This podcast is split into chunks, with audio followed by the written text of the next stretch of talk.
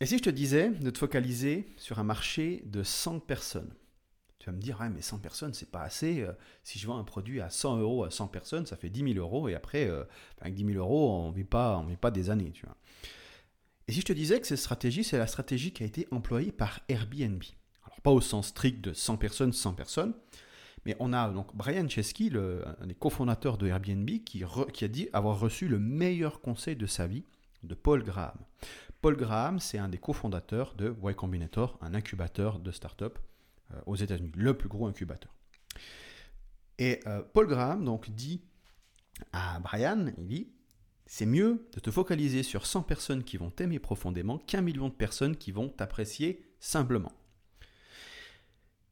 Alors, on va parler de ça dans ce podcast. Qu'est-ce qu'il a voulu dire exactement? Alors, c'est plus profond que simplement niche-toi. Il y, a, une dimension en plus à ce conseil que juste euh, bah, trouve ta niche et sois le meilleur dans ta niche, ce qui est vrai. Mais vraiment, j'aime bien la manière dont c'est formulé parce que ça va plus loin que ça. Euh, déjà, euh, je vois beaucoup de, de, de, coachs, de formateurs qui, qui, ont peur de se nicher qui, parce que ça sous-entend refuser du monde. Ah non, mais attends, j'ai besoin d'argent. Si, ça, peut être émotionnel ou plus ou moins conscient, d'accord? Si, je m'adresse à un plus petit pool de personnes, un plus petit, marché, bah, je, vais, je vais devoir refuser des gens. Tu vois, si je dis que je vends des caramels mous et qu'il y en a un qui vient acheter des caramels durs, attends, je peux vite, j'ai aussi des caramels durs, donc je vais lui vendre quelques caramels durs. Tu vois, par contre, on va voir que c'est problématique et c'est une pensée très court-termiste de, de réfléchir comme ça. Donc, le truc, c'est ça. C'est que la plupart des formateurs, bah, ils se disent qu'ils n'ont pas le luxe de refuser, ou alors qu'il y a un deuxième, deuxième réflexe, c'est qu'ils ont envie de parler de plein de sujets différents. Mais quand tu veux parler d'un sujet, tu as intérêt à connaître ton sujet, sinon bah, tu, es basiquement un imposteur et les gens vont le sentir. Donc le, truc, c'est ça. C'est que plus tu, plus tu es large, plus tu as de choses à servir, et, et plus tu as de clients différents à servir, et plus ça va être difficile. Voilà, donc ça c'est ça c'est déjà la base. Donc, le but c'est de nicher. Jusque là, tu, jusque là, je pense que tu me suis. si tu n'es pas d'accord avec le principe de, se nicher, on va avoir un, problème. Et, euh, et, donc du coup, dans ce cas de figure là, c'est que donc on est très large, on s'adresse finalement à, peu près à tout le monde, on va dire. Qui s'adresse à tout le monde, s'adresse à personne. Hein, tu connais probablement la citation. Et, euh, et, ce qui se passe, c'est que je vois donc beaucoup de, formateurs qui se disent ok bon bah voilà, moi je vends mes trucs. Maintenant, je n'ai euh, pas assez de trafic, donc maintenant il me faut du trafic, donc je me focalise sur le marketing, acquisition de trafic, nanana, des stratégies pub, euh, comment faire des vidéos sur YouTube, blablabla. Et c'est la seule question qui se pose réellement, et il, se retrouve invisible. Donc si tu te, retrouves, si tu te reconnais dans cette situation-là, vraiment écoute bien. Si tu regardes moi ma chaîne, j'ai très peu de vues sur, euh, sur ces vidéos. Je fais à peu près 100, 200 vues sur une vidéo YouTube et 4, 500 écoutes sur mon podcast par épisode. Donc c'est pas, euh, je suis pas, euh, je, je, suis pas, euh, je sais pas, Squeezie, Norman ou des gens qui font tant de vues que ça ou même d'autres concurrents dans mon domaine. Pourtant, je, gagne bien ma vie et, et j'ai pas besoin de beaucoup de monde parce que je j'ai une stratégie similaire à celle de Airbnb. Alors, le truc c'est que quand on se focalise sur servir un maximum de personnes, plus tu t'adresses à demande, plus le marketing est difficile et plus délivrer est difficile. Donc c'est comme, euh, si tu compares ça à un jeu vidéo, c'est comme si tu arrives à poil face au boss final, tu vois. Euh, après, tu, vas euh, chercher des conseils sur Internet sur, je sais pas comment, tu, cherches un joli chapeau pour affronter le boss final. Tu vois. En gros, c'est ça qui se passe, c'est que tu restes à poil avec ton petit chapeau et tu cherches un autre chapeau, puis un autre chapeau. Alors, le chapeau, c'est l'acquisition de lead, hein. c'est pour ceux qui n'avaient pas suivi ma, métaphore un peu chelou. et donc, du coup, ça marche pas forcément. Donc, il y, a il y a besoin d'une autre approche. Donc, cette approche-là, c'est te focaliser sur les 100 personnes qui t'aiment profondément. Je t'expliquais pourquoi c'est intéressant. Quand tu te focalises sur ces, on va appeler ça les 100 meilleurs fans, on va, on va faire quoi? On va se dire, ok, ces 100 personnes nous aiment profondément. Vraiment, sont les fans de la première heure, ils sont là, ils, en veulent plus. D'accord? Ah, Moi, j'ai un conseil, je te parlais du Keep Dancer Dancing, j'étais DJ avant et ça, ça, rejoint pas mal de trucs. Donc, on a 100 fans, 100 vrais fans, et et ces gens-là, ben, on ne veut pas qu'ils se barrent, parce que ces gens-là, ils sont prêts à acheter plus de chez nous. non seulement ils sont prêts à acheter plus, mais on peut en faire des ambassadeurs. Les ambassadeurs, c'est ceux, les clients qui, vont dire à d'autres clients de, se pointer, enfin d'autres prospects de se pointer et d'acheter. Donc, on va faire quoi? On va se concentrer sur ces 100 euh, meilleurs clients, ça peut être 10, hein, d'accord? Et on va, on va s'assurer de surdélivrer. On va leur poser des questions, on va, leur demander, on va leur demander qu'est-ce qui n'a pas été, qu'est-ce qu'on peut améliorer, etc. Et on, va se concentrer vraiment sur l'expérience client. Le but à cette étape-là, c'est pas de scaler, c'est pas de faire plus de ventes, c'est pas de, d'accord? C'est ça souvent le problème, c'est quoi le, le, formateur, il arrive, il pose sa formation euh, ou son produit à, moitié euh, terminé, et il se demande comment, euh, comment faire un million avec ça. Et c'est pas comme ça que ça marche. Donc on est là, on a les, premiers, les femmes de la première heure, et on va élaborer avec eux un produit. On va élaborer avec eux l'expérience client. D'accord? Qu'est-ce qu'on délivre? Les résultats qu'on va obtenir pour eux. C'est un travail qui est extrêmement peu fait dans, dans, le milieu du, web entrepreneuriat. Le, truc qui est intéressant avec ça, c'est que sur le court terme, effectivement, tu dis j'ai pas le temps de faire ça, il faut d'abord que j'ai des clients, donc marketing. Penser court terme, j'aimerais qu'on mette ça de côté et qu'on se concentre vraiment à dire ok, si je construis un produit de qualité, Derrière, j'ai de la rétention, c'est-à-dire que les clients vont racheter chez moi pendant plus longtemps. Donc ça veut dire que chaque client a une lifetime value supérieure, c'est-à-dire combien un nouveau client va en moyenne dépenser dans mon entreprise durant toute sa vie de client. Et, euh, donc du coup, du coup, ça veut dire que si le client il se met à dépenser 2000 au lieu de dépenser 500, basiquement chaque client nous rapporte 4 fois plus. Et même c'est plus que ça, parce que il y a 1500, derrière c'est généralement de la marge parce qu'il y a toujours des, coûts d'acquisition en front, et donc forcément, quelqu'un qui, je sais pas, par exemple ça te coûte 200 euros pour acquérir un nouveau client, eh bien sur 500 euros, tu gagnes 300 euros. D'accord? Par contre, si tout d'un coup le client te rapporte 2000, 2000 moins 200, il te rapporte 1800 euros. Donc on a plus que quadruplé, d'accord? Je vais pas faire les maths parce que va faire de maths en live, sinon c'est à dire d'un con. Mais donc, euh, donc ça 1800 divisé par 300, en gros, voilà, je te laisse faire si tu veux. Donc tu as, l'augmentation ici. Donc, rétention augmentée et recommandation. Donc, quand tu as un client qui, a ton contact et dit putain, il a surdélivré et il faut que j'en parle à mon ami Bob. Et, quand il en parle à son ami, ami Bob, donc il y a, des statistiques. Un client qui est ravi va, dans, dans 80% des cas, en parler à au moins une personne.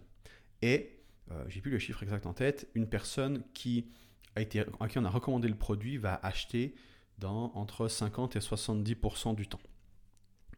Et si tu réfléchis bien, toi-même, si tu es peut-être en train d'écouter ce podcast, c'est parce que quelqu'un t'a recommandé. Si tu as acheté un produit de Intel, c'est parce que quelqu'un t'a recommandé. Moi, 8 fois sur 10, quand j'ai acheté quelque chose chez quelqu'un, c'est parce qu'une autre personne a recommandé. Ça peut être quelqu'un que je suivais déjà, qui a recommandé un autre auteur. Ça peut être un ami qui m'a recommandé un autre, un autre formateur, etc. Tu vois. Mais en général, c'est sur recommandation plus que sur algorithme. C'est extrêmement rare que ce soit euh, j'ai découvert la personne par l'algorithme et que j'ai acheté chez lui. Je ne dis pas que ça n'arrive pas. D'ailleurs, c'est une très bonne stratégie d'acquisition, ça marche et je te conseille de le faire. Mais il y, a ces, deux niveaux. Tu vois, il y a ceux qui te découvrent par l'algorithme, qui adorent ce que tu fais et qui ensuite en parlent à d'autres. Donc on a un effet de d'ultra-viralité. On parle souvent de viralité des, formes, vidéos, viralité des, articles, mais on ne parle jamais de viralité des produits. Pourtant, ça reste, une pièce qui est recommandable, à même titre qu'un contenu. La viralité, il faut savoir qu'elle se fait majoritairement hors ligne. C'est juste eh, qu'un produit n'est pas soumis aux algorithmes, ça ne veut pas dire qu'il ne peut pas être viral. D'accord? D'ailleurs, il, potentiellement, il peut, être plus viral même que de la vidéo parce que c'est du plus gros contenu. Dans le cas de figure, on vend du contenu euh, ou des services, mais c'est quelque chose, c'est une pièce beaucoup plus grosse et donc du coup qui est plus facile à être recommandée. Pour autant que, que la qualité soit bonne. Donc, en augmentant l'expérience client, on augmente la rétention et la recommandation. Et aussi, en se focalisant sur les 100 meilleurs fans, on augmente sa spécificité. Et il y a notamment ce qu'on appelle le paradoxe de spécificité qui est très intéressant. Euh, il y avait l'exemple, les deux exemples, euh, donc les, valises à poignée et le couteau suisse. Ce sont deux outils qui ont été construits spécifiquement pour une catégorie de personnes. On a le couteau suisse qui était conçu pour l'armée suisse, qui ensuite a été popularisé dans le monde entier. Et euh, euh, les, les, les, valises avec poignée, c'est sur roulette, je ne sais pas comment tu appelles ça, euh, qui ont été conçues expressément pour le personnel navigant. Et paradoxalement, ça a touché plus de monde. Pourquoi? C'est la spécificité du message. C'est-à-dire que plus, comme je disais avant, plus tu es spécifique, bah, plus, plus c'est facile en fait de, de toucher quelqu'un. Mettons qu'il que y a un million de. autour de toi, il y a, je sais pas, il y a des centaines de pizzerias. Donc tu, tu tu tombes sur une pizzeria que tu adores. Ah putain, à qui je vais recommander ça? Bon, bah, tout le monde plus ou moins aime les pizzas. Si maintenant il y a un péruvien extraordinairement bon et que c'est le seul péruvien qui est, qui à 50 km à la ronde et que tu connais quelqu'un qui est péruvien ou qui adore ce genre de nourriture, tu penses pas que tu vas aller lui dire directement Ah, je trouve un peu bien. D'accord? Donc c'est ça ce paradoxe de spécificité. Il y a une notion de. Euh, voilà. Plus c'est spécifique, plus il y a de chances justement que, que, que, que, les personnes en parlent autour d'elles. Et donc c'est ce qui. C'est vraiment être laser focus. Voilà. Donc. Euh, être spécifique aussi, ce que je disais avant, c'est que ça nous rajoute de la simplicité. C'est-à-dire qu'au lieu d'avoir un million de choses à parler pour un million de personnes, on a une chose à parler pour une catégorie restreinte de personnes. Et donc on va s'employer à faire une chose, mais extrêmement bien, pour s'assurer que ces quelques personnes qui sont déjà là soient satisfaites. Parce qu'on ne veut pas les perdre, on veut les garder et on veut qu'ils amènent d'autres personnes. Je te parlais avant de, du Keep Dancer Dancing. Euh, quand j'étais DJ, euh, il y avait un, concept, euh, bah, c'est un peu moi qui avait qui avait, qui mis ce nom. Mais derrière, l'idée, c'est quoi? C'est que quand tu mixes en soirée, c'est très dur de motiver une, une, foule notamment une foule sobre. C'est-à-dire qu'en début de soirée, quand tu commences à mixer, il n'y a personne sur la piste de danse, les gens arrivent, qu'est-ce qu'ils font? Ils vont au bar. Parce que c'est très rare que quelqu'un se retrouve au milieu de la piste à danser comme un connard, comme une connasse, hein, d'accord, on veut l'égalité. Donc, euh, donc euh, on a les gens qui sont dans, euh, dans, les, dans, les, coins et qui, tapent du pied, qui regardent un petit peu, et, voilà. et donc du coup, tu te retrouves comme un con à mixer ton truc, et il n'y a personne en face de, la, de, toi, et, c'est un moment qui est difficile à passer. Et donc du coup, dès que tu as un groupe qui vient et qui se met à danser, ton objectif, ça, c'est la différence, c'est vraiment la, différence. J'ai expliqué le truc. Ceux qui se mettent à danser, c'est tes meilleurs fans. C'est ceux qui apprécient, qui, pas qui t'apprécient simplement, mais qui t'aiment profondément, qui aiment profondément ce que tu fais. Et donc te concentrer à garder ces gens danser, c'est plus important que d'essayer d'amener ceux qui sont au bar en train de regarder. Et quand on refuse personne, c'est-à-dire quand, on, quand on, essaie de parler à tout le monde, eh bien on va on, va, on va faire quoi? Non seulement on va pas réussir à attirer ceux qui sont en bar, mais ceux qui sont déjà en train de danser, on va les repousser. Parce que ceux qui sont en train de danser, regarde, si tu, euh, je sais pas, euh, en train de, je suis en train de mixer de la house et que tout d'un coup je mets un son de, Airbnb, bon je mixais pas de Airbnb, mais mettons, et que là il y a un groupe de, de, qui se mettent à danser sur du Airbnb, hein, c'est très fréquent. Si tu remets de la house pour attirer ensuite les gens, tu vas perdre ce groupe. Par contre, si tu focalises sur continuer à mixer du Airbnb pour ce groupe-là, elles vont rester danser. Même si les gens au bar, ils n'aiment pas le Airbnb, ils ont qu'à aller se faire foutre parce qu'ils avaient qu'à venir danser quand il y avait de la house, tu vois. Et donc, du coup, tu te concentres sur ce petit groupe et tu te dis, ok, qu'est-ce que je peux leur donner pour les ravir? Parce que ce petit groupe, il va aller chercher d'autres personnes pour danser. Il va même ramener par effet euh, social, preuve sociale, ramener d'autres personnes. Et quand il commence à avoir une plus grosse foule, la foule devient plus résiliente à, ce que tu fais. Donc c'est plus facile de la garder quand il y a une plus grosse foule. Et donc à ce moment-là, tu peux commencer à élargir ce que tu fais. Tu dis, bon, je fais du Airbnb, je peux faire un peu de rap, je peux faire euh, de la house, je peux faire du funk, je peux faire, etc. Et donc du coup, tu vas commencer à élargir un petit peu, sans, sans sauter d'un trop gros registre et risquer de, repousser tout le monde, tu vas tester un truc qui va t'éloigner un petit peu. Et c'est là où on niche up, c'est là où on va commencer à, à parler d'un sujet supplémentaire hein, quand on est formateur, c'est là où on va, euh, on va commencer à élargir. Mais d'abord, on se concentre sur les 100 personnes les plus les, ceux qui ont déjà manifesté, ou les 50, ou les 10 personnes qui ont déjà manifesté leur intérêt. Et tu les ravis de manière à ce qu'ils disent aux autres de venir. Et ensuite, tu scales, ensuite, tu augmentes, ensuite, tu t'élargis. D'accord? Et euh, je sais que ça peut paraître effrayant de faire ça, parce qu'on a l'impression que quand on, on est une niche ultra spécifique, on est bloqué. Mais si tu regardes, je vraiment, je t'invite à faire ça. Regarde autour de toi euh, ce que font les autres. Tout le monde parle un peu de la même chose. Tout le monde a les mêmes sujets, tout le monde a le même positionnement. Euh, c'est, aujourd'hui, tu es obligé d'être niché. Le, marché commence vraiment à, grossir et donc ça devient possible d'avoir des, toutes petites niches euh, très intéressantes. Et, et, vraiment, quand tu penses déjà être niché, niche-toi encore plus. Niche-toi, niche-toi, niche-toi, niche-toi. Jusqu'à ce que vraiment tu, t'adaptes à ces 100 meilleurs fans.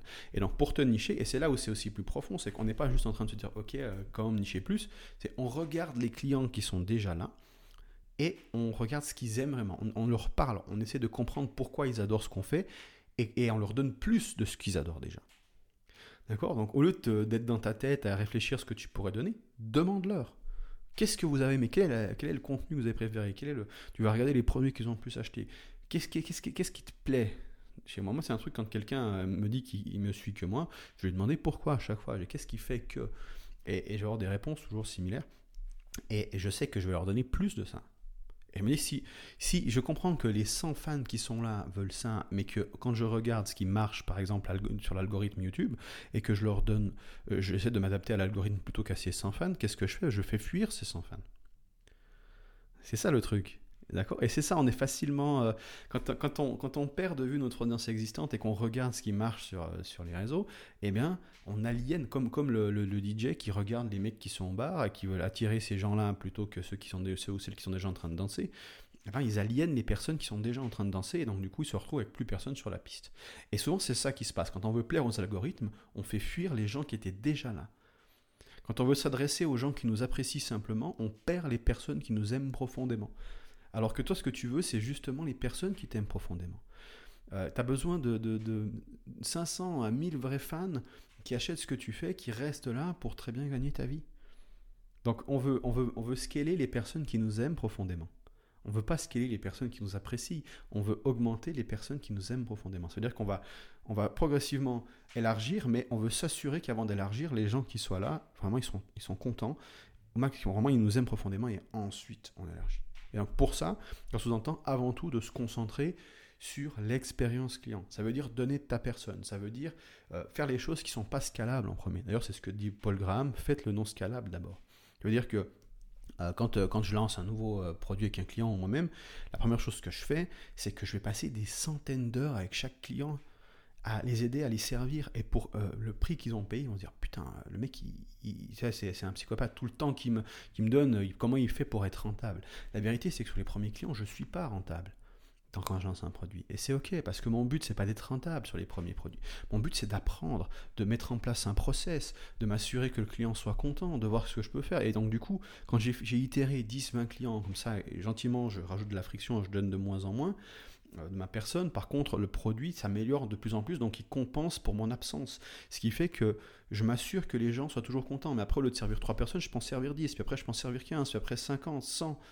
D'accord? Mais je m'assure que les 100 personnes qui sont servies soient euh, vraiment ravies.